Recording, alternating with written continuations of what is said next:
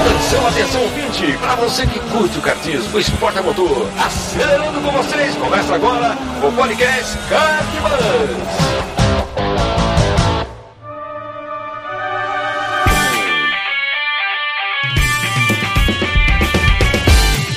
Que demais, que demais! Podcast Kartbus começando. Eu sou Bruno Scarim e essa é a edição de número 117, meu amigo. 117. Uh, seja muito bem-vindo. Obrigado aí pela sua audiência de sempre.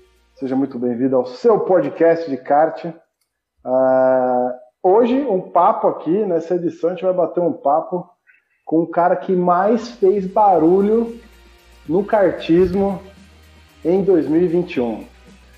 E para quem não entendeu a piada, no meu stories hoje, dia 14 do 10, não foi o Felipe Massa, bicho. Não foi o Felipe Massa. Felipe Massa. Foi Sérgio Soares, o pesado do kart pesado, meu amigo. Sim, é ele. Hoje o papo vai ser brabo, meu amigo. Vai ser muito brabo. Bora pra pauta. Muito bem, meus amigos. Comigo aqui hoje, André Lix. E aí, Andrezão? É, Brunão, tô feliz demais aqui para a gente estar tá dividindo essa bancada finalmente com o Serjão, né? Ele que é Verdade, responsável cara. por 10% do orçamento da Red Bull Fórmula 1. é, tô feliz demais de estar aqui. Muito bom, eu também, cara. Hey, Valério! E aí, pessoal, beleza? Prazer estar aqui com vocês. E então aí, curioso para ouvir um pouco mais da história do Sérgio aí, que chegou com tudo, né? Já tá com, como diz o Bruno, fazendo barulho para todo lado aí. Fazendo barulho. É um cara, cara, assim, teve uma vez que eu apresentei para minha esposa o Sérgio Soares, quando eu conheci ele, eu falei, cara, esse maluco, ele tá causando, bicho, na, no Instagram. Eu falando para minha esposa. E pior que ele que é um cara simpático, cara. Um cara fofo, assim. É um maluco fofo, velho. e por isso que tá dando certo o negócio, cara. Assim, não, com a maior das boas intenções que eu falo isso, viu? Eu falei para ela, falei, nossa, meu, o cara tá fazendo. Olha que legal o vídeo que ele fez aqui. Foi quando ele. Quando a gente foi citado num dos primeiros vídeos, né? Do, do kart pesado no extinto YouTube. Sim. Então vamos lá, deixa ele falar aí com a gente. Sérgio Soares, muito bem-vindo, meu amigo. Muito obrigado. É, como eu falei com vocês antes, isso aqui está acontecendo. Isso aqui para mim é. Já quero deixar isso registrado que é a realização de um sonho. Estar tá aqui com vocês, dividindo esse espaço, é, tá olhando para cara de cada um de vocês aqui. Eu tô, nossa, eu tô muito feliz, muito feliz, realizado, porque é, como eu expliquei quando eu fui participar, quando eu ia participar daqui, eu falei, cara, eu vou hoje é, participar de um podcast com os caras que formaram e moldaram o meu caráter é, de conhecimento, é, que me fizeram me apaixonar mais por momentos que eu não vivi, que eu não conhecia e que, nossa, me deixou só com, com mais vontade de, de me enfiar nisso tudo que é, que é o cartismo. Você sabe que quando, você, quando eu vi esse story seu, é, rolou um suor hétero aqui pelos meus pelos meus olhos até, viu? Não, sabe o que é engraçado isso, cara? Porque ah, acho que quem ouve há mais tempo, acho que já sabe isso de eu vi a gente falar algumas vezes. Mas quando a gente começou o podcast, a ideia era justamente essa. Era tentar trazer uma experiência para quem ouve, contar tipo as melhores histórias possíveis, entendeu? Porque a gente sente falta disso também. Por exemplo, eu eu, eu, o que eu vivi do kart, cara, não chega nem perto do, dos caras que a gente já conversou aqui, em todos os sentidos, desde pilotagem como é, vivência mesmo, né? Experiência de estar tá na pista, de estar tá nos bastidores e tudo mais. Então, quando a gente traz, por exemplo, um cara que nem Rodrigo Piquet, que nem André Nicastro, Rubem Carrapatoso, Gastão Fraguas, sabe? Esses fora um monte de outro nome que eu, eu vou até vou esquecer. É, e seria sacanagem. Assim. Isso, cara, quando a gente termina o papo, é impressionante, porque a gente tem é, justamente essa sensação que você descreveu aqui. Eu fico lisonjeado, acho que meus amigos aqui também, porque essa era, esse é o propósito, entendeu? É não só trazer um pouquinho de cultura né, do, do nosso esporte, que não, não tem, bicho. Você não tem registro de nada. Entendeu? É muito difícil achar as coisas. Então, é, trazer essa, essa cultura, eu acho que vale a pena, né? Porque a gente começa a formar base, né, cara? Por que, que o kart é como é hoje? O que, que rolou, né? Então, muito legal, cara. Fico muito a, feliz. A gente, já contou, a gente já contou a história do primeiro indoor no Brasil, né, Bruno? Da Fórmula Pacalolo, ah. com o Miguel aqui. A gente, Nossa, a gente já ouviu cara, cada história crer. aqui que a gente fala, pô, como a gente nunca teve acesso a isso, né? Ah, e aí, cara, perto dos caras a gente não é nada, né, bicho? A gente é um, uns moleque aí que, não, que só gosta de, de, de, de fazer isso, né? Isso é muito louco, cara. Então eu espero que você curta o nosso papo aqui, assim como tenho certeza que a gente vai curtir e quem estiver ouvindo também. Vamos começar, cara. Como é que você se apresenta aí? Conta um pouco da, da tua história aí, é, antes de começar o kart pesado. Eu sei um pouquinho, você já me contou um tempo atrás, mas acho que vale a pena a gente deixar isso registrado, para saber de onde você veio também. Então, é, me chamo Sérgio Soares, não sou Sérgio não, para quem achar que tá no meu RG não tá assim. E eu, antes do, do kart, assim que eu me formei, eu tentei ser partir pelo caminho da engenharia, fiz eletrotécnica, me formei, e aí eu falei, cara, eu vou seguir por esse caminho porque o, o mercado estava aquecido na época, em, por volta aí de 2011, 2012. E aí falei, beleza, é isso que eu vou seguir. Só que prestes a pegar o meu CREA e todo o registro para fazer os, os, estágios que eu já tinha me programado, Petrobras, Embratel, as coisas da época assim, eu tive um acidente de carro muito absurdo que me deixou arriado é, de cama, é, internado no hospital por um mês e que eu fiquei seis meses é, na, em sequência sem conseguir me mexer.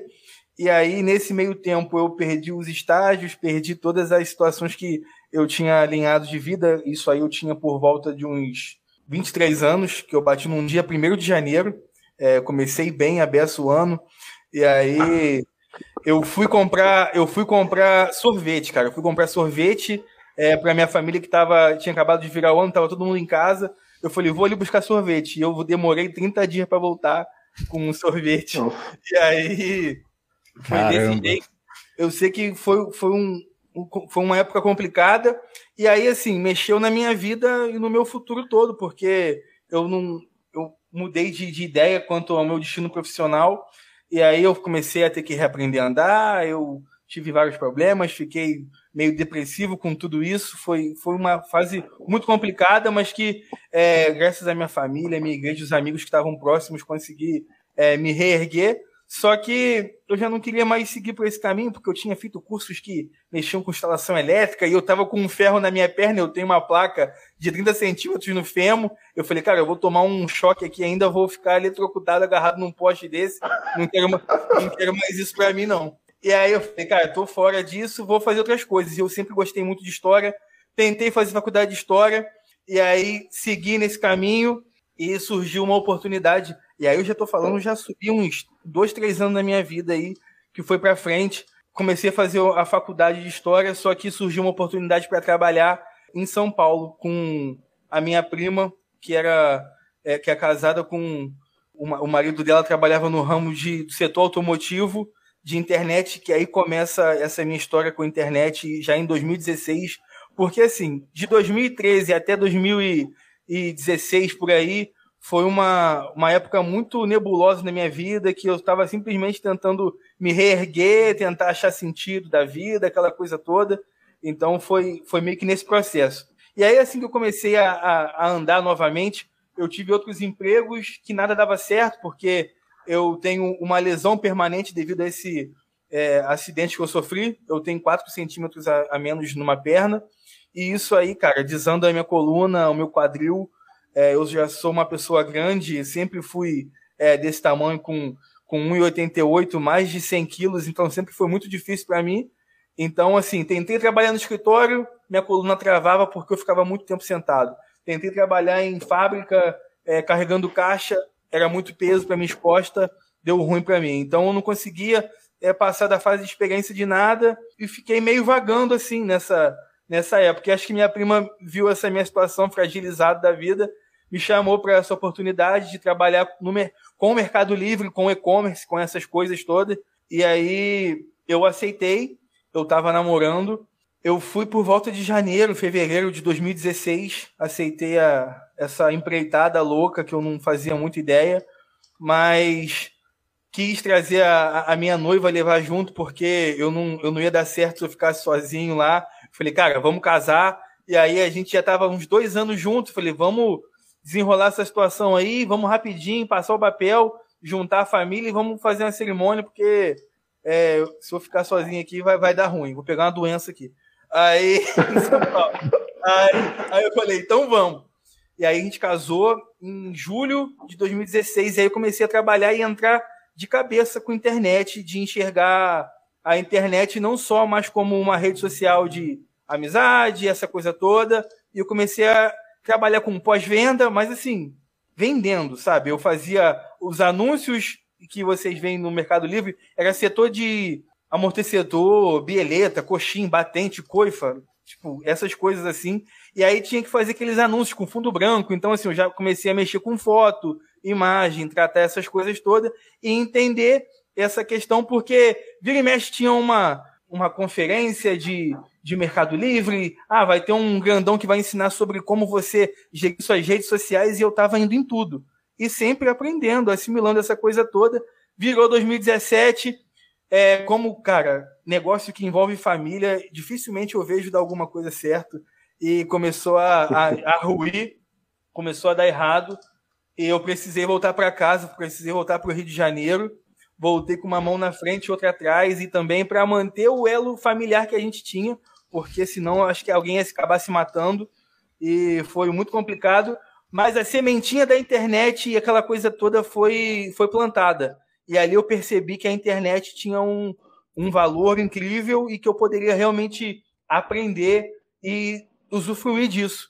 Voltei para casa, falei, cara, aprendi muita coisa. Eu vou tentar entrar de cabeça no Instagram e fazer um, uma loja do ramo infantil.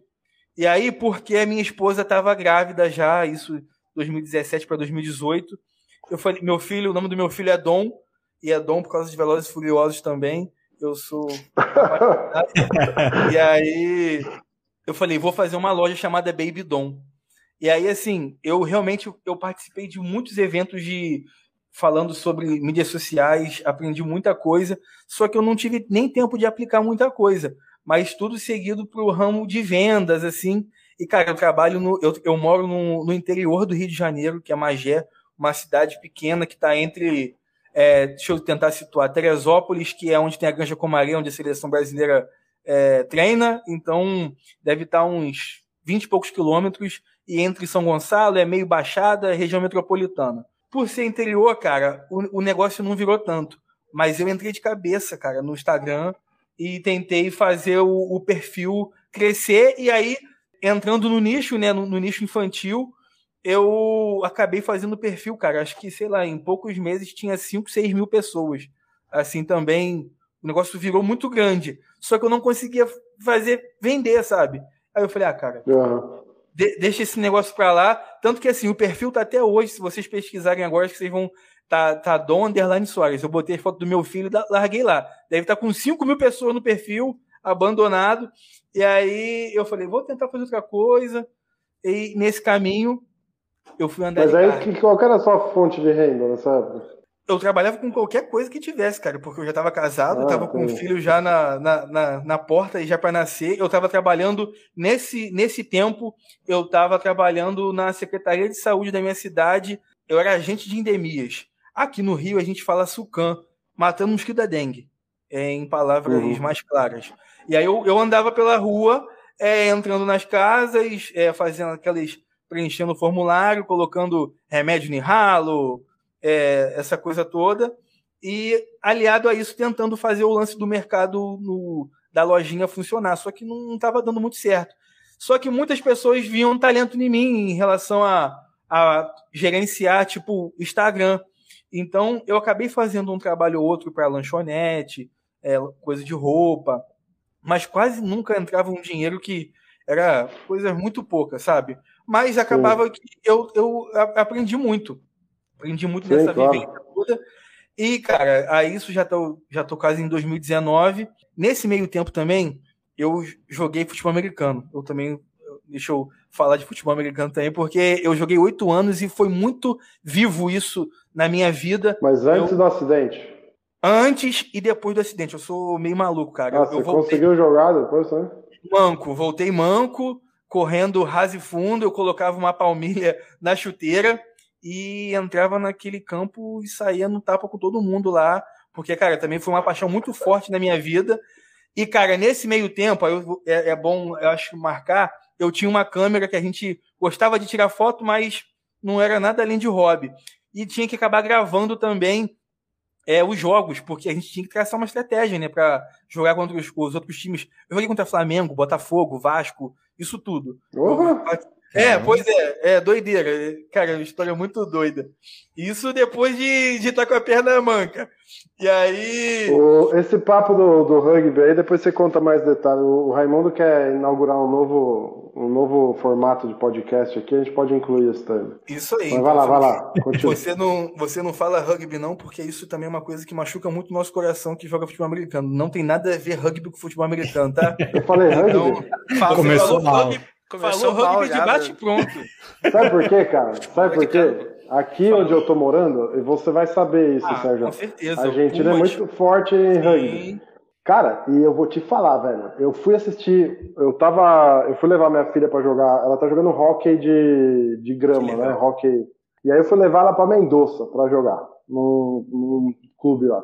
E tava tendo um jogo de rugby ao mesmo tempo de uns caras assim, sei lá, talvez um pouquinho mais novo que a gente aqui, vai. Tua idade aí, Sérgio, uns 30 e pouco. E maluco do céu, velho.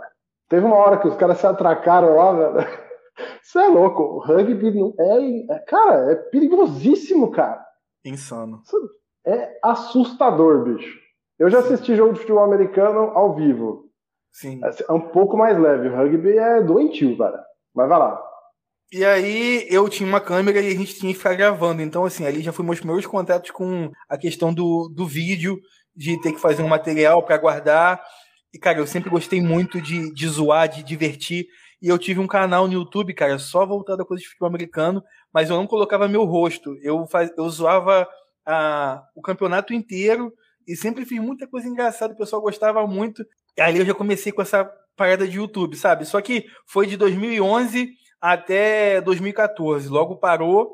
E, aí e você assim... que editava as paradas, tudo? Sim, você filmava, tudo, editava. Filmava, editava. Isso aprendeu na raça. No Movie Maker. No Movie Maker. Do... Nossa, que beleza. E aí, sim, desse jeito. E aí, cara, foi chegando 2018, 2019. Nessa, nesse ritmo eu tive que parar as coisas porque casei, tô com um filho e eu precisava tomar um rumo na vida. Só que aí esses amigos do futebol americano, até para contextualizar, me chamaram para correr de kart e eu não sabia que tinha uma pista tão perto da minha casa, que é o cartódromo de Guapimirim. E, cara, eu sempre quis participar, sempre quis correr, só que eu também sempre caí no conto que falavam, cara, você é muito gordo, você não vai caber no kart, você não vai nem entrar. E aí, assim, carreguei isso pra vida, né? Porque a gente também é ocupado com outras coisas. Eu falei, ah, então nem vou perder meu tempo com esse negócio, mas sempre quis. Eu vi assim de longe, mas não sabia que tinham tão perto. E aí um dia eu falei, cara, eu vou aceitar esse convite. Chegar lá, no máximo que vai ser, eu vou, vou assistir e não vou perder a viagem. Cara, eu sentei no kart, aquele bagulho ali mexeu com o meu coração de um jeito que eu não consigo explicar, porque eu, eu, eu corri de noite, tava chovendo, eu tirei meu óculos, eu achei que eu ia chegar abafando. Eu falei, eu dirijo bem, então eu vou chegar e vou tirar uma onda. Nossa, mal sabia, mal sabia eu, mal sabia que ia ser a minha derrota. Eu sei que eu tomei, eu tomei cinco voltas de todo mundo que estava na pista. É, eu passava direto na, no traçado o tempo todo. Claro, né? Cheguei no último, menos cinco voltas. Mas, cara, eu falei, bicho, imagina quando eu enxergar isso aqui, se eu tô apaixonado sem enxergar e atravessando o pneu. É piloto de Fórmula 1, cara. É... Eu, eu, falei, nossa, é isso. cabeça. É isso aqui que eu quero. Só que isso era agosto de 2019. E aí eu falei, cara, vou voltar aqui semana que vem. E aí eu já voltei semana que vem correndo no, no indoorzinho de 9 HP. Eu, 120 quilos, tava com 130 na época, correndo de 9 HP, achando que eu era o Schumacher mesmo. Nossa, ninguém me segura, ninguém me segura. Correndo sozinho, cara. E achando que eu tava. Era o rei do mundo. Aí me apaixonei, e esse meu amigo que me convidou, ele tinha um outro amigo que participava de um grupo que estava aceitando bater, tava aceitando convidados. Falei, cara, vamos lá correr? Eu falei, cara, mas eu nunca corri. Vamos entrar no campeonato dos caras como convidado, vai dar ruim, não? Aí eu falei, não, cara, vai não. Vamos, vamos ver lá. Aí eu, eu fui participar.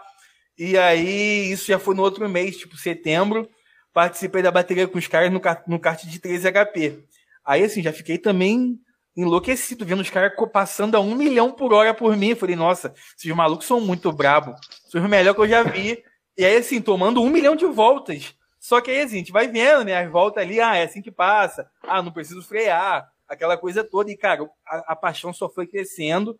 E eu comecei a apurrinhar esses malucos aí todo mês. E eu nunca mais deixei de ir um mês no cartódromo. Virou o ano 2020. Falei, vou participar, vou entrar na categoria de iniciante. Choveu, eu ganhei a corrida, cara. Bicho, aí mesmo Caramba. eu falei, eu vou destruir todo mundo. Tinha, tinha muita gente, todo mundo, todo mundo rodou, só que eu, eu rodei tipo uma vezinha e consegui ganhar a corrida. Então eu tava me achando muito. Eu falei, caraca, isso aqui é bom demais. Entrou a pandemia, acabou tudo e paralisou o mundo inteiro. Com a gente ainda tá vendo todos os impactos que estão acontecendo até hoje, até agora. E eu falei, cara, o que, que eu vou fazer na minha vida porque eu tô apaixonado por isso. Eu quero falar de kart, eu quero participar, eu quero ir pra pista de novo. Aí, tipo assim, já naquele. Sei lá, eu fiz duas corridas, eu já comprei um capacete, fiz, eu mandei fazer um macacão, empolgado, assim, ao extremo. Eu, cara, na minha vida, o pessoal sempre me zoou, cara, você nem. Futebol americano, você nem joga tão bem, mas, bicho, eu chegava em gol um Megazord. Eu tinha, assim, a chuteira mais bonita, os equipamentos já, tudo absurdo. Então, assim, eu falei, cara, as fotos, nas fotos eu vou sair igual um jogador de NFL. Não importa. E aí foi isso também. Eu falei, cara, comecei a correr atrás de equipamento, das coisas todas. Eu falei, cara, não tem corrida para fazer, mas eu vou começar a fazer um review aqui no YouTube. Vou fazer um canal para mim. E eu tava enchendo o saco também no Instagram, postando foto e vídeo o tempo todo no meu perfil pessoal. Eu falei, cara, o pessoal não deve estar tá mais me aturando é, na, rede social, vou fazer um perfil. Aí fiquei pensando, falei, cara, eu vou fazer kart pesado. Sou gordo, tô acima do peso, vou começar a contar os perrengues da pista aí e fazer umas onboard. E sei lá. Aí falei, vou ver que bicho vai dar. Cara, e aí é esse negócio aí que eu tô até hoje. o seu é depoimento tempo, é, né, é, é, que a gente aprende, tempo. né? Que a droga sempre chega através de amigos, né, cara? Sim, é exatamente. E o bichinho não falha mesmo, né, cara? O bichinho não falha. O bichinho tem o tiro certeiro, né? Quando pica, já era. E foi, aí, então, quando... foi, foi assim, então, que você saiu de seis meses do hospital para 50 quilômetros em três dias no Brasileiro de Kart Indoor. Desse jeito, cara, como é que pode? Desse, andando 50, 50 quilômetros raso e fundo, correndo atrás de kart aí, atravessando a pista com gente querendo me atropelar com tudo, mas é que história, é desse jeito aí. E quando que você percebeu que o hobby poderia virar outra coisa aí, cara? Então, eu comecei Porque a... Até aí piloto, beleza, você tem essa. Você tá pilotando também, né? Você também pilota, mas é, é, é, me parece que o, o, pilotar é mais pra, pra zoeira mesmo. Agora sim, o, sim. o lance da, das fotos, do. Eu quase não... você conseguiu desenrolar aí, aí tá, virou negócio mesmo, né? Eu quase não, eu quase não ando mais. Eu, eu comecei com essa cabeça de falar, ah, vou, vou ser piloto, vou ser youtuber. Vou começar a me registrar aí nos eventos, mas assim, eu não imaginava que eu conseguiria é, partir para esse lado. E aí eu fiz o perfil, comecei a, a fazer os conteúdos, a dividir, comecei a seguir o mundo inteiro de, de kart, inclusive vocês desde o começo, porque vocês eu já, eu já seguia, eu acompanhava o, o André o André no canal dele do YouTube antes de ter o meu Instagram do Kart Pesado, porque eu queria aprender a andar, né? E aí ele foi uma das primeiras pessoas que eu acabei encontrando. Aí eu falei, caraca, o maluco é brabo, minha maior cabelão no quadro branco lá, falando. e aí eu, eu falei, pô, vou pegar essas dicas aí, coisa de tangente, essas paradas. Nossa, isso aí iluminou a, a minha vida. Tanto que eu fui, eu fui melhorando até, tipo, primeira corrida eu fui e ganhei, né? Se eu não tivesse acompanhado essas coisas todas. E aí eu já, já, eu já sabia quem era o André, por intermédio disso, porque eu queria aprender, então eu tinha que ver vídeo, porque eu não estava conseguindo saber de onde eu, eu ia melhorar, né? E aí eu fiz o perfil, comecei a fazer os materiais, é, materiais autorais, segui as pessoas, começaram a me encontrar também, e o perfil foi escalando muito rápido, porque acho que foram se identificando comigo, de ser uma pessoa normal, eu meio que humanizei o processo de ser pesadão, passando perrengue, e o pessoal foi seguindo. E isso foi em abril de 2019, ou abril de 2020, 19 de abril, eu criei o perfil. O primeiro evento que eu fui participar foi o FPKI, que é no interior de São Paulo, em Campinas. E aí isso foi em setembro. É, foi uma oportunidade que tinha aniversário da minha tia e a gente estava isolado, né, coisa de pandemia. E eu falei, pô, um tempão que a gente não vê minha tia. Minha tia mora no Rio, estava na casa da, da minha prima, essa prima de, de anos atrás. Graças a Deus já tinha tudo melhorado, a situação da família. E aí eu falei, cara, vamos lá, gente, vamos lá ver minha tia. Eu tava doido para correr. E eu falei, não, vamos lá sim, vamos lá, aniversário dela eu já estava fazendo a inscrição do, do torneio já. E aí, nesse, nesse tempo aí, eu já tinha comprado a minha primeira câmera DSLR para fazer os conteúdos que eu estava achando que eu ia ser youtuber. Eu falei, cara, eu vou fazer um material maneiro, vou mostrar para as pessoas do Brasil como que são os eventos Brasil afora. Beleza. E aí fui lá, lá eu comecei também as pessoas verem que o Serjão não era só o piloto do Instagram que estava tentando arrumar mídia em cima dos outros, e eu fui lá e eu fui execrado. Eu cheguei todas as corridas em último, eu não conseguia acompanhar. na... A segunda volta, eu não conseguia mais acompanhar ninguém. É, foi coisa de doido mesmo. Eu quase chorei aquele dia, de verdade. peguei 56 graus lá. Foi um, foi uma, um choque de realidade na minha vida. Mas ali as pessoas viram que as pessoas viram que eu não era de mentira. E eu voltei fazendo um vídeo muito bacana. Tipo, fiz um aftermovie por conta própria e as pessoas já gostaram a beça. Aí eu falei, beleza. O pessoal viu, e, cara, e aí o perfil começou a ir crescendo. Não sei, devia estar com mil e poucos seguidores já, alguma coisa desse tipo, porque eu seguia muita gente, então é, as pessoas estavam, iam acabar, acabavam retribuindo, isso em setembro. Em novembro, eu fui correr o GP Brasil, que é o evento que agora está virando um ano já. Cara, tem um ano só que eu estou trabalhando com audiovisual. E aí eu fui no GP Brasil em Vespasiano. E lá eu ainda não estava vendendo vídeo, não fazia material para piloto nenhum. Só que fui fazer essa pegada de filmar o evento para mostrar para as pessoas. E lá eu filmei o tempo todo quem que estava na frente. André Martinho. Eu acho que André Martinho agora já é tricampeão brasileiro de, de indoor. E aí eu falei com ele, falei, cara, eu posso fazer um vídeo seu para divulgar o material, porque eu achei que ficou muito bacana, talvez outros pilotos vão querer. E aí eu faço um vídeo promocional aqui, você me reposta e fica tudo certo. Sei lá, se o pessoal quiser, é, não, beleza, Sérgio, vamos lá. Cara, eu fiz o vídeo e o negócio. Você não conhecia ele? Eu não conhecia. Eu conheci ele no FPKI. Conheci no FPKI. E aí é, eu treinei com ele, mas já tietava, cara. Eu tietava o, o mundo todo do kart, porque eu tava apaixonado pelo negócio. Então eu seguia todo mundo, comentava. É, disso eu lembro, que a gente mais ou menos se conheceu nessa época, através de algumas mensagens, a gente trocou e tal. falei, putz, maluco esse maluco meio estranho, né, cara? Se ele tá fazendo isso, tá fazendo todo mundo. O que esse cara tá querendo, né? Mas de boa, você pensa isso, né? Mas aí você desencana esse negócio, porque assim, eu sempre, cara, todos os e-mails que eu recebo, ou mensagem, a gente sempre respondeu, certo, André Raimundo? Uhum. Sempre, sempre. Qualquer e-mail. Sim, sim. Desde o cara que, que queria ser piloto de Fórmula 1 e pedia ideia de patrocínio, a gente sempre respondia de boa, não importa. Tem cara que me manda mensagem até hoje é, pedindo orçamento de kart, cara.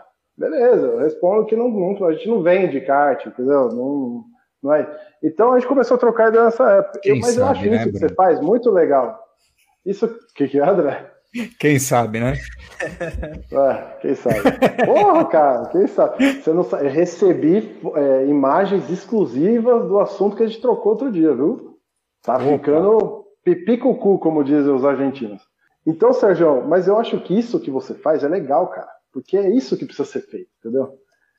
A gente tá num. A gente sempre falou aqui também no podcast, quando o Petit participava e tudo mais, o conhecimento, cara. Não adianta você ficar segurando conhecimento. A gente tá num, numa época hoje aqui, meu. É tudo, é tudo compartilhado, entendeu? Você só não compartilha tua mulher e dinheiro, bicho. Porque o resto até dinheiro vai, mas a mulher não, né? Mas assim, então, assim cara, você, cara, você, troca ideia, você vai buscar informação. Tem uns caras que são mais legal, que respondem, troca ideia, que vai na humildade. Tem outros que não, e aí você vai, você vai, você vai seguindo, né, cara? Sim. Eu, eu, eu falei isso porque eu acho muito louco isso. Eu acho que a gente tem que fazer mais isso, entendeu? E, e isso é uma coisa que a gente aqui se inspira em você, porque a gente também quer ter um perfil é, que, que tenha uma quantidade legal de, de, gente que acompanha, entendeu? A gente quer mais audiência no podcast, a gente quer tudo isso, óbvio. A gente não está aqui à toa só porque a gente gosta muito. A gente gosta muito, mas a gente também quer ser ouvido, quer ser visto, quer trocar ideia, quem sabe ganhar dinheiro com o negócio, certo? Então, isso é, isso é legal, cara. A gente se inspira nessas coisas. É, é, é muito bacana isso. É, né, né Bruno? O... É que, eu, que, eu, que eu sempre falo, né? No kart ninguém evolui com concorrência fraca, né? E Nada. se você tiver medo de, de um novo concorrente, eu tô falando palavra concorrente, mas eu não vejo o Sergão como isso. Eu vejo o Sergão como um grande benefício para o kart, para toda a nossa é. esfera. Mas, afim, se você tiver medo de alguém é, competindo, disputando, você nunca vai evoluir. Você nunca vai Sim, evoluir. Claro. Não, só na repostagem dele do Instagram hoje a gente ganhou uma meia dúzia de seguidor. E aí vai, entendeu? Cara, assim, isso não é o mais importante. O mais importante é isso que a gente está fazendo aqui agora, entendeu? Sim. É, é trocar ideia e é assim. Mano, se você, e para quem tá ouvindo, né? Se o cara gosta de kart, eu acho que gosta, porque se ele tá aqui ele gosta, né? Por quê? Começa aí um perfil também, vai falar de kart, vai andar de kart, vai falar do teu esporte, entendeu? Vamos, vamos ajudar. Vem falar com a gente, tamo aí. É, é que nem crente, mano. Eu sou crente, velho. Eu frequento uma igreja evangélica, sou evangélico. E assim, Também. quando você é crente, você quer falar de Deus para as outras pessoas, não quer? Porque você acredita naquilo. Sim. É a mesma coisa do kart, certo? É a mesma Sim. coisa. Então, assim é. Então, assim, é, isso é muito louco. A gente tem que, se a gente curte, por que não, né? E, e, e compartilhar essas coisas é muito legal, porque muita gente se inspira. Sim. Por exemplo, o, é, a gente teve vários negócios, isso foi falado aqui em algumas edições do podcast, que foram surgindo porque o cara se inspirou num papo que a gente teve. Outro dia, um cara que a gente conversou aqui contratou um arquiteto para fazer uns desenhos de um cartódromo. Então, assim, é toda uma economia que vai girando, e no fundo, no fundo, a gente está plantando uma sementinha ali, está ajudando o esporte aqui de uma forma, está ajudando outras pessoas, está inspirando outras pessoas, tudo mais, né? Isso, isso é bacana. E é esporte, né, cara? Esporte é sempre bem-vindo. Agora, por exemplo, é inegável, né? Esse sucesso que você está tendo aí e tal, inegável, fruto do teu trabalho, do teu empenho aí, que a gente já percebeu que você é um cara empenhado. Mas além disso, você atribui a mais alguma outra coisa? Ao, a esse sucesso que vocês estão falando, eu não estou falando que eu estou fazendo sucesso, não. Escuta aí, gente, eles estão falando. Porra, pera aí, o tá... maior perfil de kart fora você é a Thunder que sorteia um kart inteiro, cara. quantos, se... quantos, seguidores tem a Thunder? Ou... A Thunder tem 60 mil, mas eles sortearam não, um kart não, não, de 12 tem. mil. Eu vou, vou fazer aqui a ah, menção aqui. Eu achei que fosse senão... o kart BR. Exatamente, o kart BR tá com 48 ah, é verdade, mil. Verdade, verdade. O kart BR tá com 48 mil. É. E aí tem outros BR é perfis. de bola. Sim. E aí tem outros perfis de piloto aí que eu não vou, não vou falar o nome de ninguém, mas que eu boto em xeque aí, sei lá, tem muito árabe, sabe? Muito russo. Aí aquela coisa toda, né? ah. né? Sempre tem, né? Sempre vai acontecer. Lógico. Não passa batido por mim, não, porque eu, eu respiro e consumo rede social, então eu olho todo mundo. Aí eu cara, esse maluco aqui não é possível 50 mil mesmo. Tá muito. Um, um piloto, assim, o cara só corre, não posta um vídeo, não fala nada, não divide nada com ninguém. Aí eu vou lá, cara, a primeira coisa que eu faço, e faça também, eu escrevo Mohamed nos seguidos. Cara, se aparece Mohamed, alguma coisa, cara, já é meio caminho andado. Que não, não, não que não possa ter, não que não possa ter, porque, por exemplo, um perfil da Índia me segue que tem mais de 20 mil, cara, e os caras movimentam muito.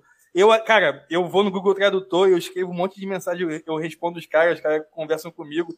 Eu não entendo nada direito também, mas traduz tudo malucado. E assim, né? Pode ter. Mas, cara, tem uns perfis que, assim, zero seguidores, não tem uma foto, não tem nada. Eu acabo desconfiando logo. E eu continuo fazendo isso até hoje, porque o pessoal acha que eu comprei seguidor. Eu falei, gente, se eu fosse comprar seguidor, meu perfil tava com 20 mil, pô, porque as pessoas compram e em três dias depois apare... é, aparece 10 mil. comprar pra ficar com 6 mil. É, ué, a pessoa compra em 3, 4 dias. Compra pra aparece... explodir, né, bicho? Exatamente, as pessoas querem mais comprar para ter o arrasta para cima, que é o negócio que todo mundo quer ter, arrasta para cima, arrasta para cima. E aí você vê a quantidade de perfil de piloto que tem 10.100. Repara isso agora também, vocês não vão mais deixar de olhar.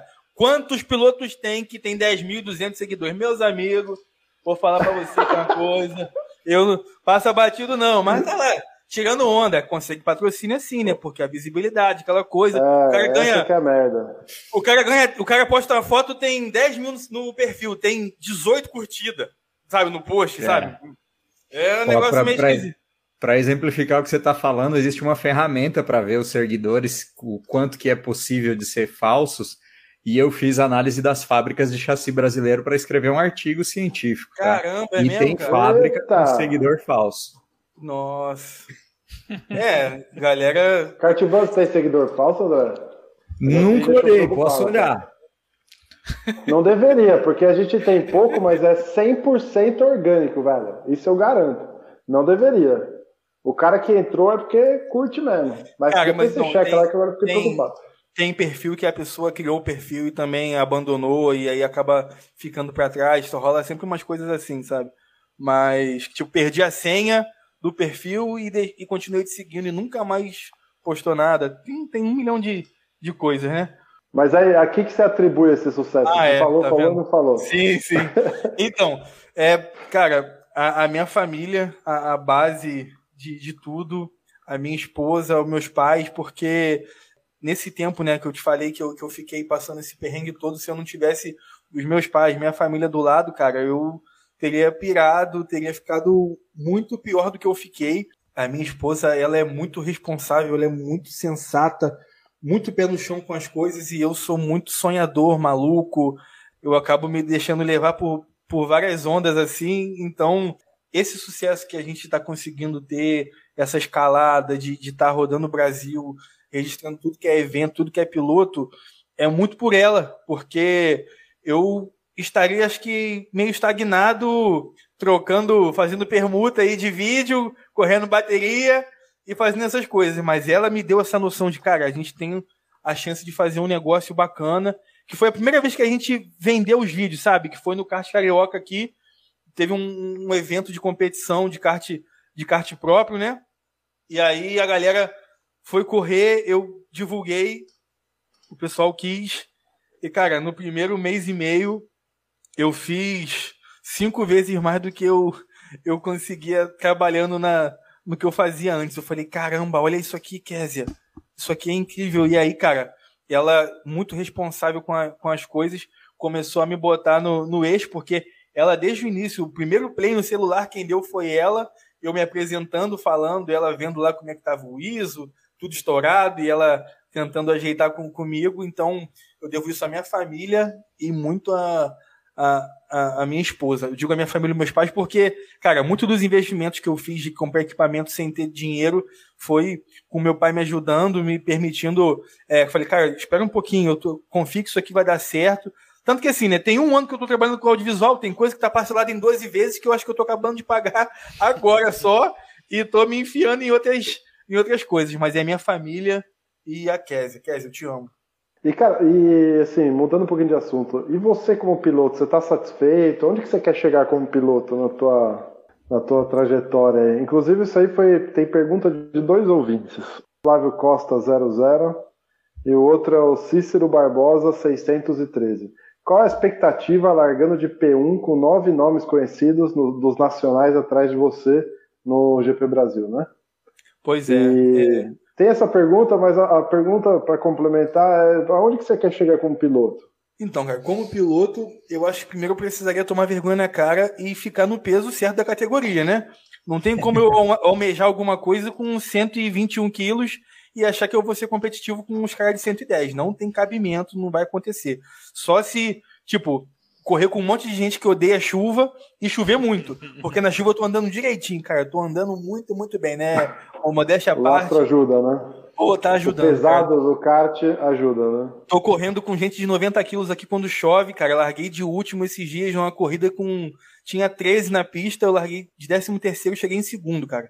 Eu varri todo mundo e fui, fui bem. Mas, cara, como piloto, eu queria, eu queria ser competitivo, sabe? Quando eu fosse participar de um evento, é, sempre ir para a final. Não vou dizer campeão porque tem muita gente boa, mas eu queria estar tá sempre incomodando, sabe? Essa galera que eu acompanho, que eu filmo, mas isso aí é, é coisa secundária, porque é igual eu tô te falando, eu vou essas perguntas aí que fizeram, né? Como que é largar de primeiro? Foi um grid sorteado, tem 26 na, no grid, eu vou largar de 26 e na outra eu vou largar de primeiro. Só que assim, se você me perguntar, Sérgio, fala aí um, uns 10 nomes de pessoas que você é, acompanha e você acha completamente insano andando, você acha maluco, os caras estouram todo mundo. Tá todo mundo no grid comigo.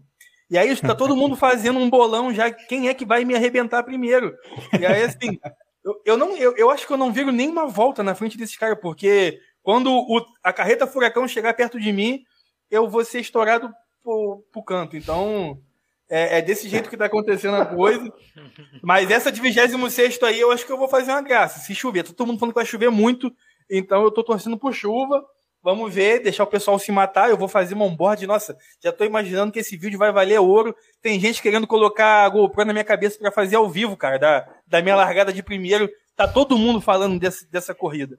Então, eu acho que vai, vai quebrar a internet. No, vai ser sábado. Sábado que vem vai ser uma loucura. Tô aqui datando o vídeo, né?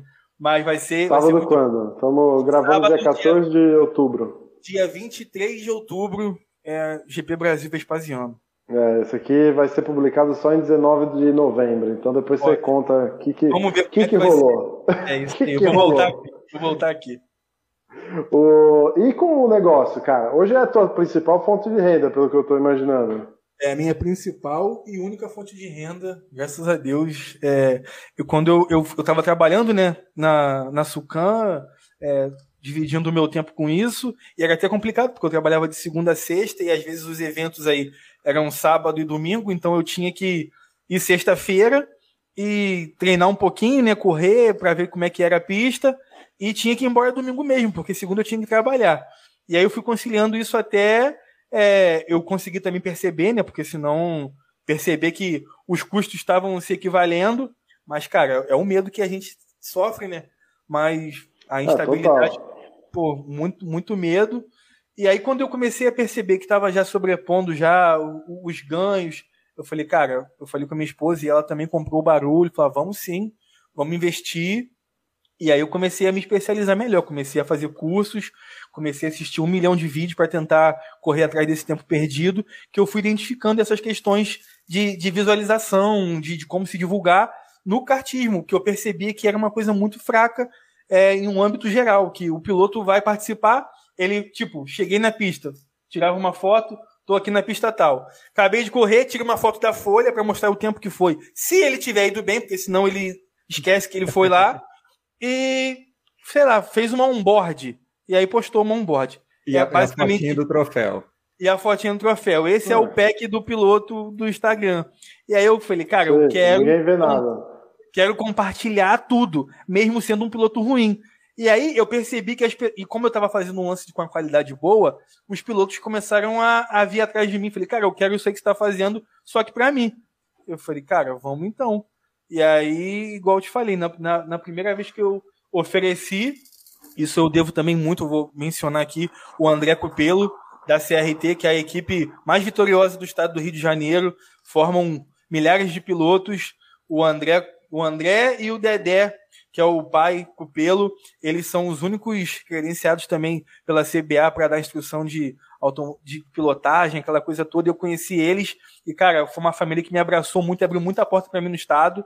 E eles me colocaram no caminho de vários pilotos que queriam é, ter fotos, queriam ter o seu momento registrado. E era algo que eu já estava na cabeça. E eu já tinha uma câmera é, é, meia bomba e eu tinha essa outra muito velha que eu fazia uns vídeos. Então a gente tinha duas câmeras e eu fui fazer vídeo e tirar foto. E eu arrastei a minha esposa junto nessa. Aí eu falei, cara, vamos começar a fazer uns materiaizinhos aí.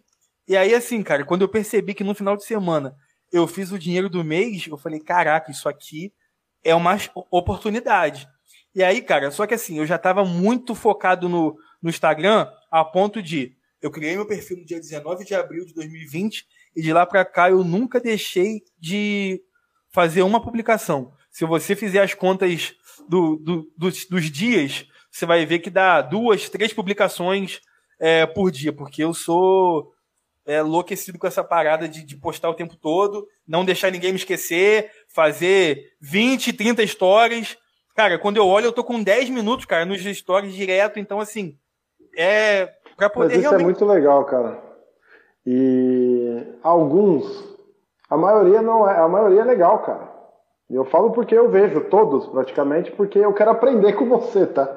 Sim. É, e para fazer, para fazer igual ou melhor, né? Porque a ideia é essa, certo? E, e, e, cara, de fato é. Alguns são bem engraçados, alguns têm muita piada interna, mas aí é, é. é você com o teu público. Sim. Mas a maioria você saca alguma coisa, é legal, as fotos são muito bonitas, os vídeos são muito legais. E quem gosta disso, gosta de ver, né? Gosta de ver um material bonito. E é, cara, isso é muito, muito louco. Tem algum, tem alguém que você se inspira nesse mercado assim ou não?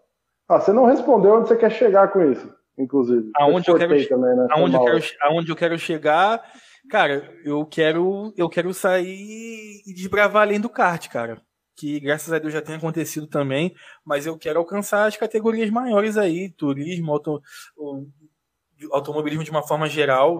É, mas fazendo esse conteúdo, vendendo esse conteúdo, esse pack promocional, vamos dizer assim, foto, vídeo, Cara, essas então, coisas. Mais ou menos, eu acho que o, o, que tem virado muito, que acho que foi um negócio que foi o X da questão em relação a, a, ao trabalho que as pessoas estão querendo para elas, é, são esses esses vídeos que eu tenho feito e, e por exemplo, eu estou te falando, eu quero desbravar outras categorias. Eu não, não vou dizer até onde que, que dá para chegar, porque eu não acreditava que dava para chegar até aqui, ainda mais em tão pouco tempo. Porque, tipo, ser procurado por Ipiranga, uns negócios assim, é um negócio surreal. Surreal demais. Uhum. Falando, tá fazendo um ano, né, nesse, nessa live que tá fazendo um ano que eu comecei a trabalhar com audiovisual. Só que assim, eu vim, eu enxerguei que assim, essa aqui é a chance da minha vida. Eu tô falando, eu, eu, eu fracassei em tudo que eu fiz desde que eu olhei para trás. Eu sou uma sequência de fracassos e erros de faculdade, de cursos, de tudo que foi furado, os investimentos que meus pais fizeram, as faculdades experiência, que Experiência, é. não fala fracasso. É. Não, porque eu, eu, eu, sinto fracasso porque falando, eu, eu, eu comecei e tranquei, cara, acho que umas três faculdades. Eu falei de faculdade, eu, eu fiz história, eu fiz TI, é, tecnologia da informação, eu fiz eu ia fazer engenharia elétrica depois que eu me formei em eletrotécnica, então são coisas totalmente distintas e loucas que não, não traz nada para agora. Só que. Não, mas cara, for, formou quem é você hoje. Com certeza. Tava, tem um. Você deve conhecer, tem um. Tem uma música, cara, cristã, putz, esqueci o nome, velho. Que o que bombou. E bombou não só no mundo no mundo gospel, né, no mundo evangélico, mas bombou é assim, total, tudo quanto é rádio e tal. E o cara perguntou, nossa, o que, que você atribui esse sucesso, né? Uma música de, de três minutos, né, bombando, aí fazendo sucesso do nada. Falando, não, não foi do nada. Foi dos 20 anos de carreira que eu trago comigo, de experiência que eu trago até esse momento, entendeu? Isso é muito louco, né? Se você para pra pensar nisso. Não, cara, a minha vida acadêmica também foi uma desgraça, bicho. Mas assim, hoje eu paro para olhar para trás e vejo, puto, cara, ainda bem que eu fiz isso, ainda bem que eu fiz isso, porque isso me trouxe até aqui também, entendeu? Sim.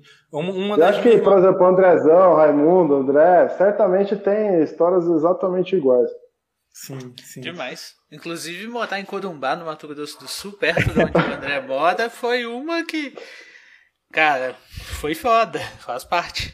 É, eu falo que eu ainda não, não, eu não morei em Corumbá, mas já visitei, né? E os 56 graus que o Sérgio pegou aí faz lá também.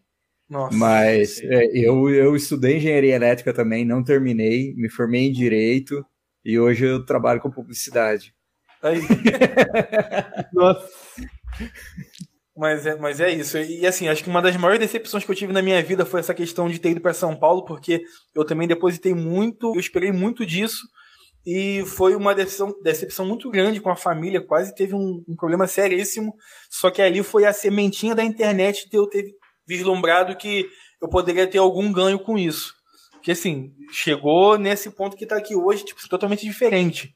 Mas, cara, ali, numa das piores crises da, da, da minha vida também, foi o que foi o start. olha o Instagram, olha aqui os sites, venda, é, entenda como é que é a experiência do cliente, trate as pessoas bem, sabe? Toda, toda essa situação, e foi ali que virou. E aí, cara, onde, onde eu quero chegar é isso. Eu quero eu quero filmar todo mundo, cara. Se eu puder filmar e fazer essas edições que eu faço com esses vídeos dinâmicos e é, eu, eu tenho muito tesão pelo que eu faço. Cara, eu quero, tipo assim, na América do Sul é estoque cara. Eu queria muito entrar mesmo de cabeça. E tenho muitos contatos bacanas, já tenho feito amigos. Mandar um salve aqui também pro é, Alexander Grunwald aí também, que é um cara que tá me, me, quase uma mentoria, cara, que esse cara tem feito comigo semanalmente, que ele enxergou em mim também um talento, cara, e tem me abraçado de uma forma que é surreal e me colocou dentro de coisas que situações que eu não enxergaria. Eu também achei que precisaria passar por anos e anos de, de estrada e já estou vivenciando, participando, entendendo processos de trabalho e acho que isso também está me fazendo ter um, um ganho muito rápido de experiência, porque eu estou acompanhando processos criativos de dos maiores torneios aí, cara, da, da, América do Sul. Então, eu tô vendo como é que são as coisas, sabe? Então, eu pulei do kart direto para algumas coisas que eu não imaginava.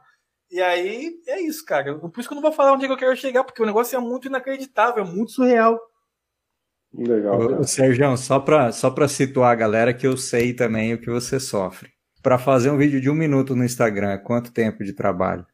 Nossa. É... só pra galera sentir. É, é, é são, são é, eu, por exemplo, eu vou fazer um material para um piloto. Eu gravei, eu andei 50 quilômetros, vou fazer um vídeo de um minuto pro cara.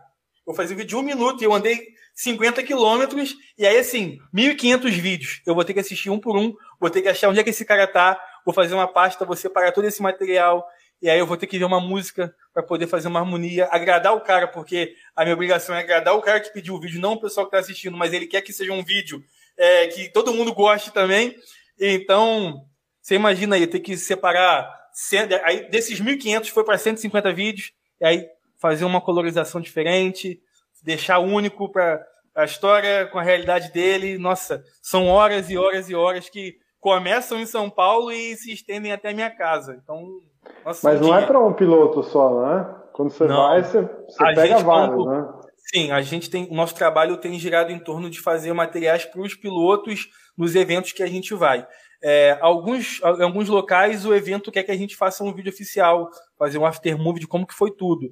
Mas a gente tem ido filmar pilotos, a gente faz um material, a gente faz um pacote de 30, 50 fotos e eu registro o piloto durante todo o evento lá.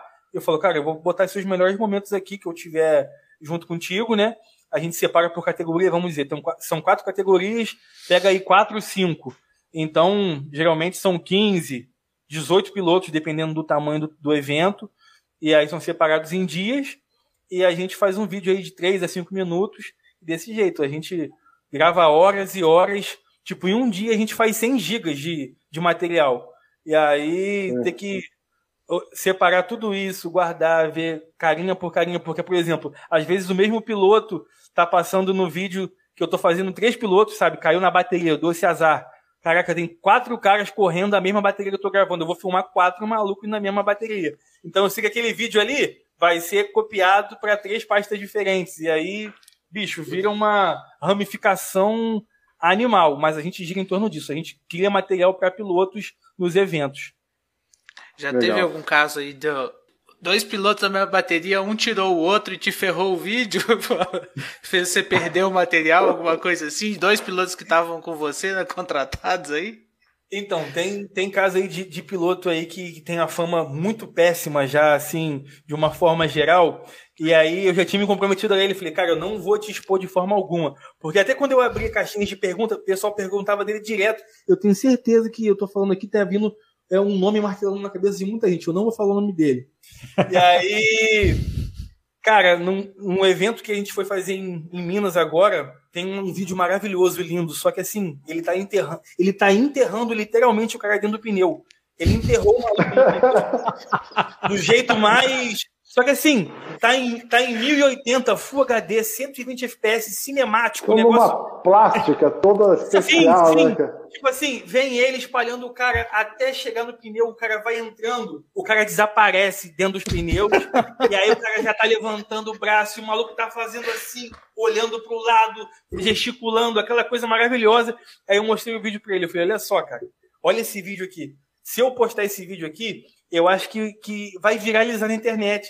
Mas eu não vou poder fazer porque é você, porque você tá em todo o problema que tem, em todo o torneio você tá envolvido, cara. E aí, tipo, esse vídeo ninguém viu. E aí eu tô falando aqui, eu, sei lá, acho que eu mostrei para duas, três pessoas, incluindo ele. E eu sou muito chateado de não compartilhar isso, porque, cara.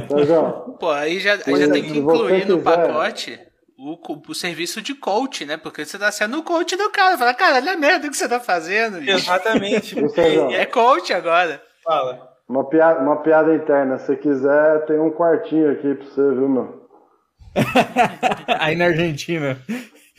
É. Se precisar se refugiar lá, igual o Bruno tá refugiado.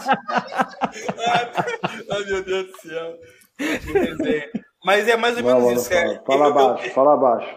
Eu tento, assim, de dois pilotos ao mesmo tempo, assim, se estourando, é meio complicado, mas rola muito disso, que eu tento fazer o vídeo pro piloto ser sempre épico, sempre bacana. Se o cara chega no final assim, foi muito mal e fala, Sérgio, é, pode colocar do jeito que você quiser a situação, mas eu tento deixar um jeito agradável para ele expor, sabe? Já teve piloto que eu fui fazer, tipo assim, um evento que eram duas corridas no final de semana e o cara não conseguia passar da primeira volta nas duas. E assim, como é que eu vou fazer um material disso, sabe? Só que ele me contratou, sabe, para fazer, tipo, ele fez a primeira volta, fez uma curva e o kart dele quebrou. E aí na outra, ele fez, é, andou, sei lá, deu três voltas e o kart dele quebrou de novo e não, não tive mais, não tive mais material. Só que assim, eu faço muito material de bastidor, eu faço muito vídeo é, dele na tomada de tempo, então assim, se a pessoa assistir o vídeo, não vai nem saber que isso aconteceu, sabe? Mas só se ela uhum, quiser, Sérgio, mostra o meu estresse, como é que foi? Tá, beleza. Mas na maior parte do tempo a galera quer ser vista como o Jedi, o, o herói. Uhum, sempre assim. Ah, Pô, mas quem que é esse cara que alguém... quebrou dois kart em sequência aí? Ele tem coragem de sair na rua com esse cara, azar? E assim, kart próprio, coitado, com mecânico, com, é, muito, Putz. muito ruim. E assim, ele, esse, esse cara é, é o Giga Rocha, é um, é um, grande amigo meu, que foi desde o, eu, desde o começo que eu vendi o primeiro vídeo, ele estava nesse pacote de pilotos, é o cara que eu mais registrei, e cara, é até curioso isso, eu nunca falei isso, eu acho que eu, sei lá, acho que eu já fiz mais de, de 12, trabalho pra ele, 12 trabalhos para ele, ele nunca postou um vídeo meu. Ele nunca postou Eu, tipo, ele deve ter, sei lá, 700 fotos que a gente já fez dele. Ele nunca postou uma foto.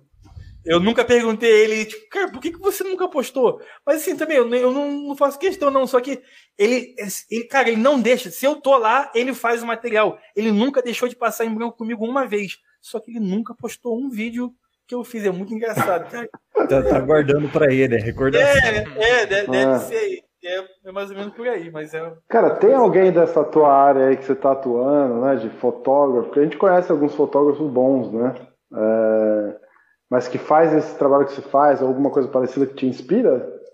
Então, em relação a, a materiais de vídeo, eu tento me inspirar um máximo em coisas que não sejam dentro do nicho, para eu poder pensar fora da caixa, que acho que foi isso uma das coisas que, que fez virar melhor que foi esses vídeos batendo o tempo todo em cima de em cima da música, que eu sou muito chato com isso.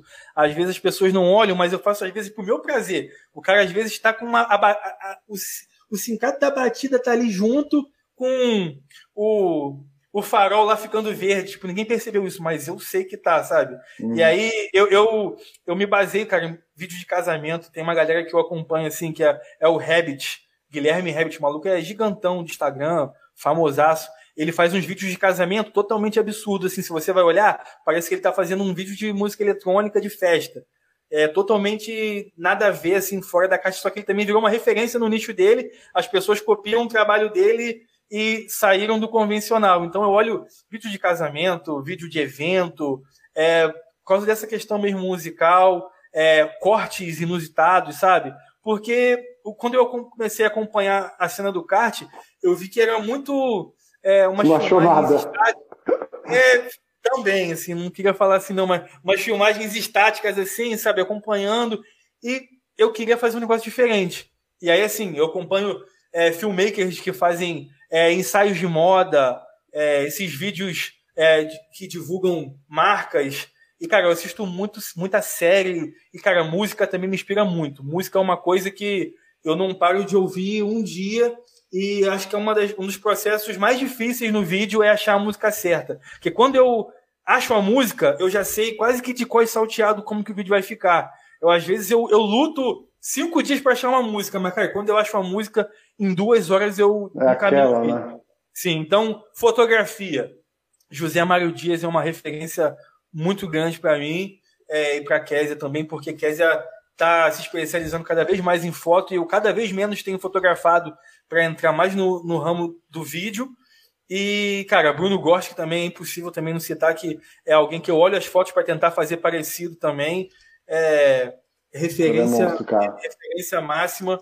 E são pessoas assim, falando, no automobilismo são esses caras, e tem alguns gringos aqui que eu não vou saber o nome, e esses perfis, cara, perfis de festa é, que produzem eventos, cara, eu tô sempre acompanhando. É, propaganda de Budweiser, Tomorrowland, essas coisas tudo me, me dão é, inspiração para fazer vídeo. Cara, vamos entrando aqui numa, numa segunda parte, que é sobre kart no Rio de Janeiro. Essa você é carioca, você mora aí no Rio, você falou que já que você costuma ir muito em Guapimirim, né? A gente vê pelos seus vídeos. é, então a gente, cara, tem um, um, baita de um estado como o Rio de Janeiro, né, meu? Que tem história no automobilismo e não tem um cartódromo vai, de um nível de maior expressão, assim, né? Que nem uma Granja Viana, uma Aldeia da Serra, um Speed Park. O que, que você acha disso, cara? Essa foi inclusive uma pergunta do Victor MCBZ, arroba VictorMCBZ. Sente falta de cartódromo no Rio, na capital? Sinto, cara, sinto, sinto essa falta.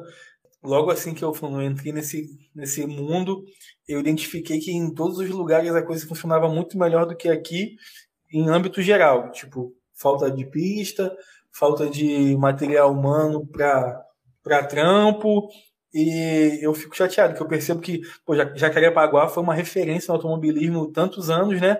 Um autódromo gigante e deixou se definhar por N questões, é, desde política e a bagunça toda que, que é o estado do Rio de Janeiro, que o Rio de Janeiro é maravilhoso, mas está tá muito complicado de, de, de se morar e, de uma forma geral. Eu, esses dias eu postei um stories da gasolina aqui e a gasolina sai daqui Nossa, e é mais cara. Isso é louco é mais caro aqui do que em qualquer outro lugar, cara. Tava 7,30. Nesse, nesse momento que eu tô fazendo, é falando de 7,30 que tá a gasolina aqui, é um absurdo. E, cara, as coisas vão se definhando e também pela falta de, acho que de concorrência, cara. Acho que as pessoas vão dando uma relaxada nisso. E o cartódromo de Guapimirim, ele fica a 15 minutos da minha casa. Eu moro no interior, só que se você olhar no mapa do estado, é, Magé fica situado quase que no centro do mapa mesmo, então, por mais que seja uma cidade pequena, eu estou tipo a 40 minutos de Copacabana, a 50 minutos do centro do Rio, da onde as coisas acontecem, Maracanã, a menos de uma hora, se eu não pego o trânsito. Então, eu moro no interior, mas eu estou bem localizado em relação à posição geográfica. Cara, são dois cartódromos que tem aqui, que é Guapimirim e Volta Redonda.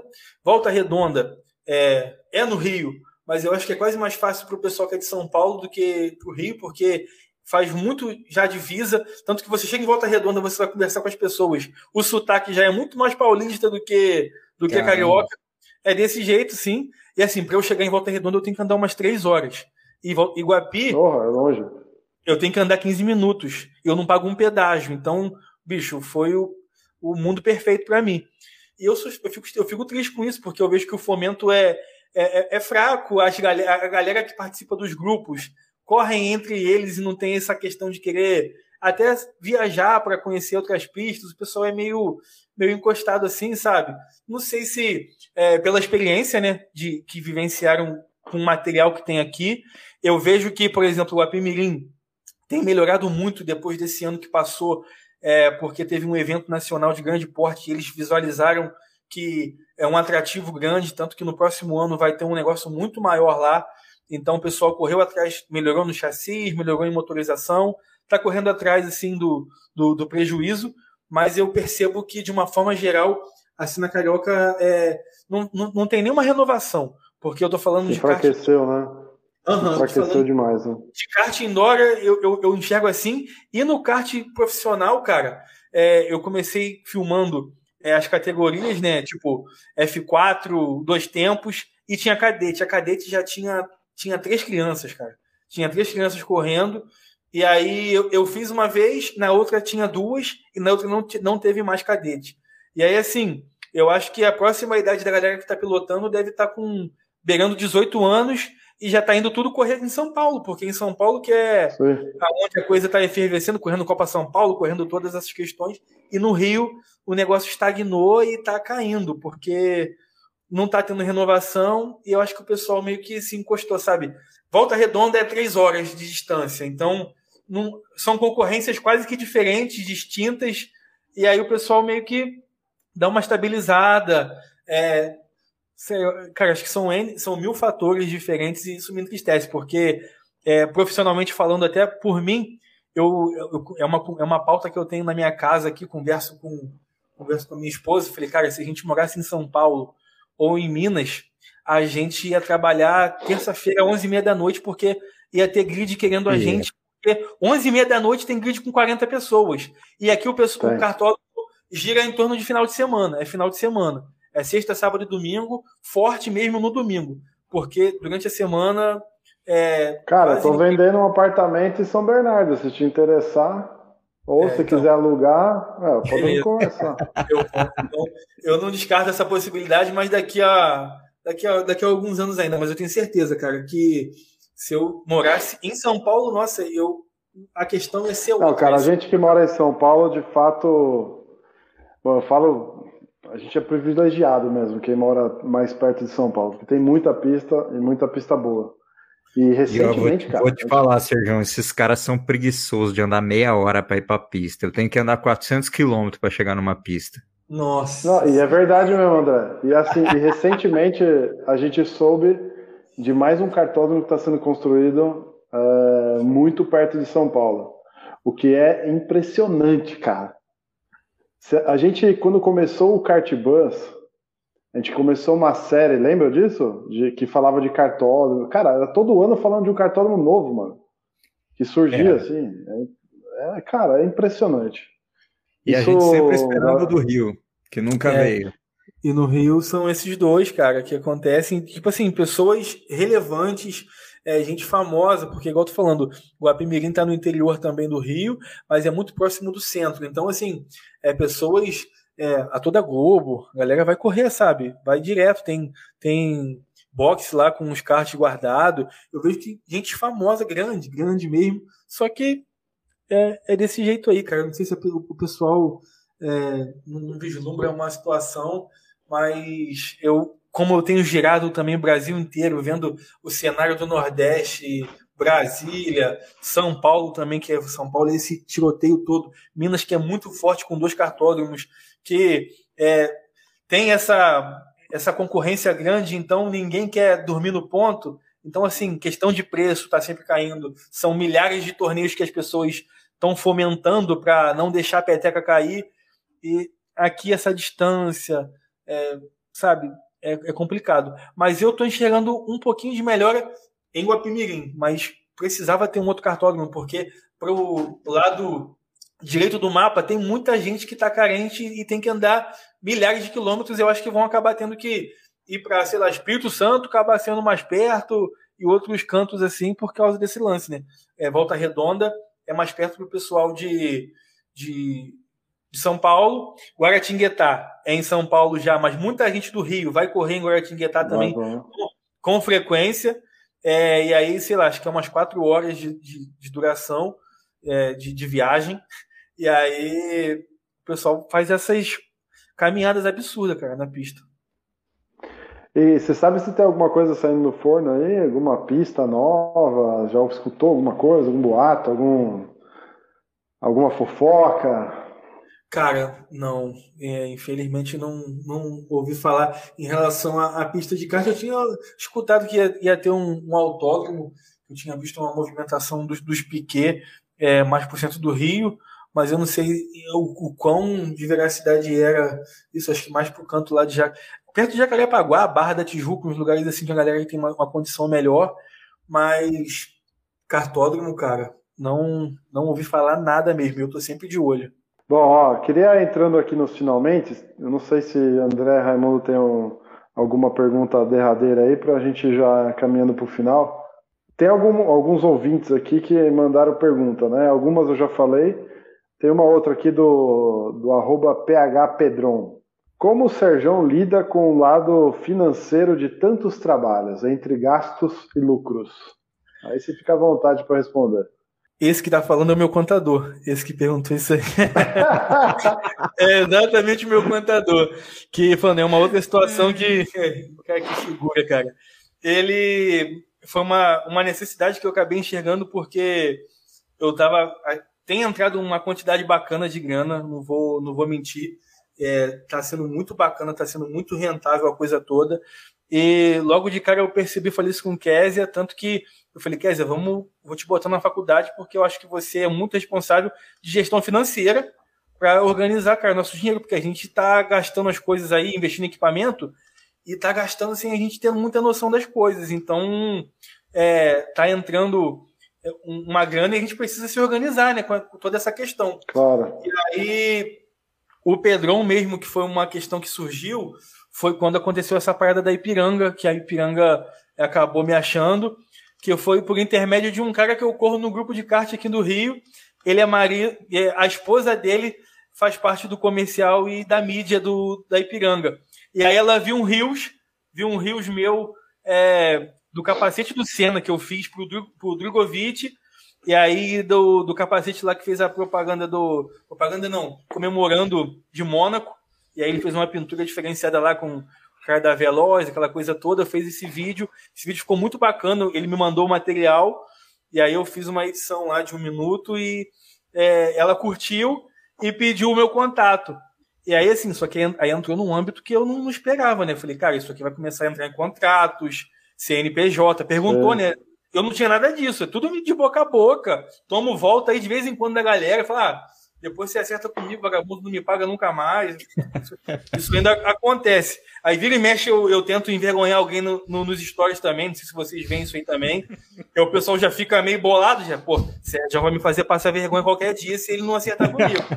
E aí eu vou tentando é, me esquivar, só que. De repente, aquela câmera lenta do, do acidente fica conveniente. É, é desse, desse jeito aí. E aí, cara, necessidade que eu enxerguei. Eu falei, cara, eu preciso me cercar de, de profissionais porque eu não estou mais entendendo essa, esses números aqui, contrato, não sei, cara falando de alíquota, ICMS, pô, não sei nada disso. E aí eu falei com o Pedrão, que foi uma pessoa que eu conheci através de uma brincadeira que eu fiz no, no Instagram, que foi o Big Kart Brasil também, que foi uma das coisas que me estourou também no, na cena, que foi uma brincadeira que eu fiz um, um reality com pilotos que foi, durou 90 no, no, dias. No, alvo da pande no, no auge da pandemia, né? Não estava tendo da... corrida, você foi lá e inventou o Big Kart, né? Cara? Eu inventei o Big Kart Brasil, que foi o que me. Cara, isso aí eu gerou... confesso que eu não, não consegui acompanhar, não, cara. É muita então, postagem. Foi uma loucura, foi infernal. Eu não, se eu tivesse pensado certinho, talvez eu não teria feito, porque eu entrei num buraco, cara. É que foi uma loucura mesmo tentar conciliar todo mundo. E aí, só que isso aí me gerou parceria com a TS Sport que consegui entrada com várias situações aí de, de mercado. Cara, cara, cara, foi genial. Você, você inventou conteúdo de kart quando não tinha corrida, cara. Sim. Eu vou falar, foi genial, foi genial. E aí isso durou 90 dias, isso durou 90 dias e eu acho que me deu, sei lá, uns 600 seguidores, sem brincadeira, em 90 dias, assim. Foi um negócio muito louco. E aí o Pedron tá, foi um dos participantes. E aí eu nunca perdi mais o contato dele. E eu falei, cara, com essa questão do Ipiranga eu preciso ter um contador, porque eu não tô entendendo nada dessas paradas que estão me mandando aqui. Eu não vou poder aceitar se eu não tiver. Eu tinha o um CNPJ dessa Baby Dom, que, que era já que estava intocado, ele fez a alteração das coisas. Hoje também eu tô com assessoria jurídica também, eu tô com advogado também para não, não tomar volta mais quando fizer um contrato bacana. Então, assim, eu tô investindo muito é, falando essa questão financeira, eu estou gastando ainda com advogado, com contador, porque chega uma parada para mim, eu já encaminho para quem entende, para eu também ter raciocínio, né? Porque, cara, se eu fosse lugar tudo na minha mão, eu, eu não vou conseguir fazer um trampo legal, um lance direito. Então, eu tô me separando, cara, me separando, destrinchando, é, delegando responsabilidades e aí o, separando o dinheiro para as coisas que, que importam mesmo, é isso. Boa. Vamos ter Big o arroba... mais ou não? Cara, as pessoas perguntam, eu acho que é, eu acho que não vai ter, cara. Eu queria muito que tivesse, só que eu tô criando um, um, um novo projeto aí que também vai, cara, vai bagunçar a cena do kart também no próximo ano. É, é um negócio que vai, cara, todo mundo vai querer sair viajando pelo Brasil. Isso eu posso garantir e vai eu tô, eu tô construindo uma plataforma, um site do kart pesado e aí a galera vai vai vir para dentro. Eu já conversei com os organizadores aí do Brasil todo, o pessoal já comprou meu barulho. Então, daqui a alguns é, meses vai vir novidade. Então, assim, é um nicho, cara, que é muito rico de, de oportunidade, que eu percebi que eu já estou inserido. Então, assim, eu não quero ficar parado pelo audiovisual. Então, tá até englobando a questão financeira aí, é, oportunidades de é, linha racewear, sabe? De camisa, que eu adoro inventar estampa divertida, as, a, a galera tá querendo as, as coisas que eu tenho feito, sabe? Então, divulgação, graças a Deus eu estou com um patrocinador também, que aquele material que você fez, aquela coisa toda que o André fez, né? É, falando sobre como buscar patrocínio. Eu não sou piloto e eu tô com assim patrocínio do Brasil inteiro para colocar no macacão. Então, mesmo que eu não trabalhe fazendo vídeo, eu já tô quase com um salário para divulgar certas coisas, sabe? Então, é, eu tô. E, e, e Sérgio pode falar todas as marcas aqui, que a gente sempre fala aqui. Quem patrocina kartismo e automobilismo tem espaço aqui. O Ferrari, o Ferrari Kart é, com o Yuri lá no Brasília, ele vai entrar no macacão. A, C, a CB Esporte Manaus, que é com o Cícero que fez a pergunta aí. Então, assim, tem é, patrocinador de Manaus, é, João Pessoa, que é o é, Jadilson Melo, que ele dá coach de pilotagem lá no Paladino. E aí vai entrar no Macacão também. Jadilson, Cícero, Conceber Esporte Manaus, Ferrari Kart, o, o cartódromo de Guapimirim também, que abre as portas para mim. É, tô com placa de patrocínio lá, então até a galera que está fazendo outros conteúdos acaba saindo a minha marca nos materiais dos outros lá. E é um lugar que eu treino muito, então eu também não pago mais para correr em lugar nenhum. São coisas maravilhosas. Cara, eu tô, eu tô vivendo um sonho. Tô vivendo um sonho de, de cartista, apaixonado. Tô trabalhando com o que eu gosto, sem ter mais despesa com nada. O pessoal paga aí minhas, nossas viagens aí para rodar o Brasil, gravar as paradas. Me divirto, corro, sou explodido e. é isso. Cara. Isso aí. Isso é mérito.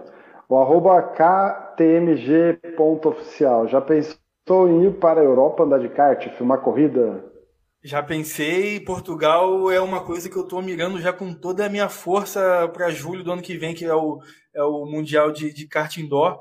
Esse inclusive, que, que é do KTMG, é um grupo de Minas que eu tenho gravado já pela terceira vez seguida. É um grupo de seis, sete caras apaixonados por kart que estão rodando o Brasil e aí me chamaram para fazer a cobertura dele sempre que a gente estiver junto. Então, ele é um alucinado com isso. Tá pesquisando kart no Chile, inclusive na Argentina também. Cara, ele mandou e-mail para um monte de gente. E você, Sérgio, se eu for, você vai com a gente para você registrar essas coisas aí. Então, vamos junto. E, cara, eu, eu penso mesmo, eu quero rodar o mundo aí filmando essas coisas. Eu sei que é mais difícil, mas eu não descarto nada, não, cara. Vem, se, se tiver um papo bom, a gente vai. É isso aí. Acertou Ó, com o jurídico, vai embora. Barbosa... o Cícero Barbosa mandou uma aqui, mas você já meio que já respondeu. Você imaginava tempos atrás que hoje você seria referência no cartismo, principalmente amador? Você já meio que respondeu ao longo do papo aí, né? sobre essa questão de, de, referência, eu vejo que é, o André também falou sobre concorrência. Eu não pensava muito a respeito disso, mas algumas coisas estão sendo meio que é, difíceis de não de passar batido assim por mim. Tenho visto uma galera fazendo os materiais parecidos, sabe? Eu fico muito feliz, fico muito feliz com isso. A concorrência, todo mundo está tentando melhorar, tentando se expor de uma forma mais profissional, valorizando muito os campeonatos, querendo ter fotos melhores, vídeos. e eu sinto que tem uma pontinha nossa aí, sabe? Sem dúvida.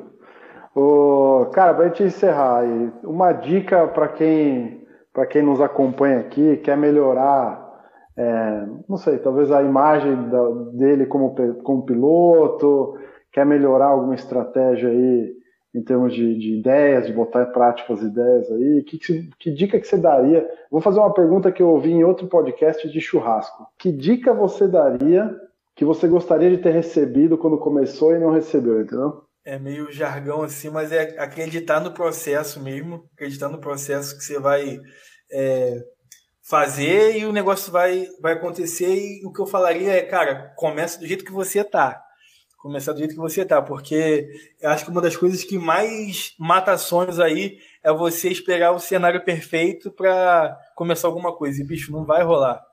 É igual a igual ter filho. Ah, não, vou esperar um milhão de situações para casar, para ter filho. Bicho, vamos construir junto, vamos fazer a história acontecer.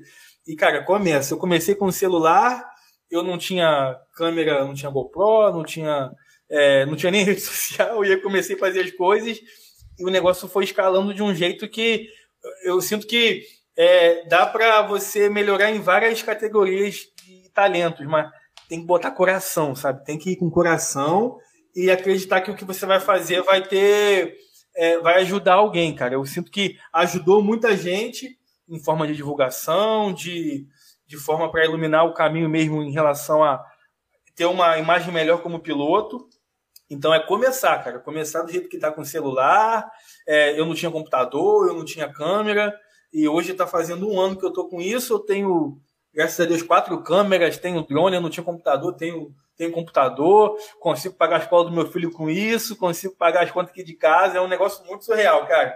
É começar. Tem que ser descarado, parar de ficar vendo desculpa. É porque assim, eu não. É uma, é uma outra coisa também que é, as pessoas glamorizam. Cara, qual que é a sua desculpa?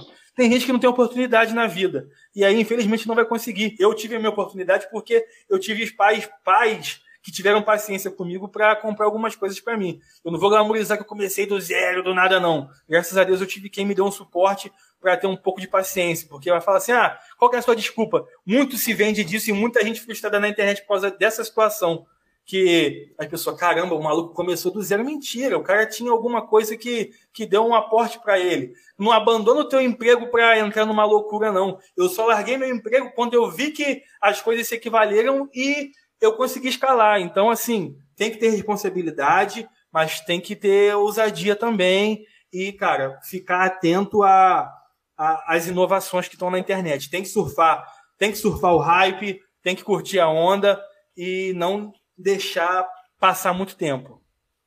Cara, depois dessa, dessa tua fala aí, é, eu, eu lembro do dia que tu postou no Instagram lá, compra ou não compra o drone? Eu até fui falar contigo, só compra, cara. Porque quando você postou isso, eu falei, cara, um drone na mão desse homem aí, olha o que, que ele já tá fazendo. eu falei, cara, não precisa nem ter dúvida, vai, vai embora, vai embora, vai destruir o material. E essa tua fala inspiracional aí, é, eu, eu, sempre fico muito feliz quando alguém chega para mim e fala, cara, teu canal me ajudou, teu vídeo me ajudou a melhorar. Para mim, toda vez que eu parece que é a primeira vez, toda vez parece que é a primeira vez, dá aquele quentinho por dentro, né? E hoje você inspira a gente, cara. Hoje você inspira a gente a melhorar, a fazer coisa melhor, a fazer coisa diferente. Obrigado. Valeu. Não, sem dúvida nenhuma. E outra, esse aqui é o segundo episódio dessa retomada nossa, hein? Certo, André? Certo, Rei? Certíssimo. E, cara, essa semana, essa semana a gente tava falando isso na outra gravação. Eu falei, cara, esse maluco a gente precisa estudar o case dele. Porque é isso. Você se inspirou na gente, a gente se inspira em você, daqui a pouco a gente tá se inspirando em outro, e aí, cara, a coisa vai seguindo. E é muito louco ouvir isso que você falou, cara, porque faz muito sentido. Tem que de fato, acreditar no processo, inclusive é bíblico, né? Sim. É, tem que meter a cara, tem que ir, é o que você falou, tem que se planejar também para não sair só na loucura. E acreditar, cara, acreditar. Esses dois malucos aqui, ó, me botaram pilha para voltar, porque eu não ia voltar não, cara. Eu tava bem chateado mesmo com algumas coisas. Talvez por não acreditar tanto no processo, enfim. Sabe o que, que é... levantou o Bruno? Uma frase do Raimundo para de adiar a dieta para segunda. Cara, o título do nosso planejamento vem, tá isso. Pô, tudo é. semana que vem, cara. Tá, não, semana que vem a gente vai, vai gravar. Porra, bicho, vamos gravar essa semana. Então, você é pra Sim. começar. É, mas é isso aí. É isso aí. Isso aí. Tem que se energizar nessas coisas. Muito bom. Sim, cara. Isso... Gente, perfeito. Alguma consideração final aí, rapaziada? Alguma, alguma última palavra aí, Sérgio? É, eu, eu, eu sei que eu, eu falo muito, eu, quando eu comecei, eu, eu lembro que da, a primeira parte que eu comecei a me apresentar, acho que eu segurei uns 20 minutos do, do podcast, mas eu gosto muito de, de, de dividir isso. Eu vou dar um, um trampo pesado aí pro, pro Bruno editar isso tudo, mas, cara, eu gosto muito problema. de comentar. Eu gosto muito de conversar sobre isso, sobre kart. É, eu, eu tô falando aqui, meu olho fica brilhando sobre isso tudo. E, cara, ouvir de vocês, assim, de que poder inspirar pessoas, é, ser referência para outras é algo surreal, inimaginável ainda, que eu ainda estou assimilando tudo isso, porque tem um ano que eu comecei a trabalhar de verdade com isso, e o meu perfil ainda vai completar dois anos. E tudo isso aí que a gente conseguiu é, caminhar, conhecer, viajar o Brasil todo, é, alcançar no, novas categorias, é, é um motivo que deixa a gente muito mais motivado para os próximos meses. E agradecer a vocês, cara. Vocês realmente foram é, influência total e inspiração para mim nesse tempo todo. Eu sempre acompanho, sempre ouço os podcasts. Cara, vocês falaram da Fórmula Pacalolo, acho que é uma das que eu mais gosto. É incrível demais. E, as, e a galera do Mundial, cara. Eu sou apaixonado. Gente, escutem essas que eu tô falando aqui. Os caras que foram pro Mundial e a da Fórmula Pacalolo são das que estão no meu ao concurso. E vocês formaram esse meu caráter, que são pessoas que é, têm caráter, são pessoas bacanas, eu sempre estou reagindo, é, respondendo os histórias de vocês, falando, e é sempre agradecido ao André também, cara, porque foi realmente, acho que um dos primeiros que eu encontrei no kart, e aí ali começou a, a comecei a entender essa situação e a entender esse conteúdo, a tudo. Então, muito obrigado pela oportunidade. Isso aqui está sendo um marco na, na minha história, porque dividir isso aqui com vocês, com tantos nomes que já passaram aqui, para mim é. Eu vou guardar para sempre. Boa, nossa, muito bom. É uma honra, nossa. Muito bom. Então é isso aí, gente. Se você gostou, assim como a gente, compartilha aí para quem você achar que, que vale a pena compartilhar a história, para se inspirar também, né, bicho? A gente precisa disso, de mais inspiração para poder avançar também é, em todas as áreas né, da nossa vida. Então, se você se sentiu inspirado assim como a gente, compartilha também. Não deixa de acompanhar a gente nas nossas redes sociais. Não vou nem falar para deixar de seguir o. Cara, eu sou péssimo nesse negócio aqui. Seguir os meninos aqui no Instagram, Serjão, já deve seguir a gente no, no arroba Cartbus também lá no Instagram. E vamos para cima, vamos para cima. Daqui 15 dias tem mais. Bora. Valeu, rapaziada.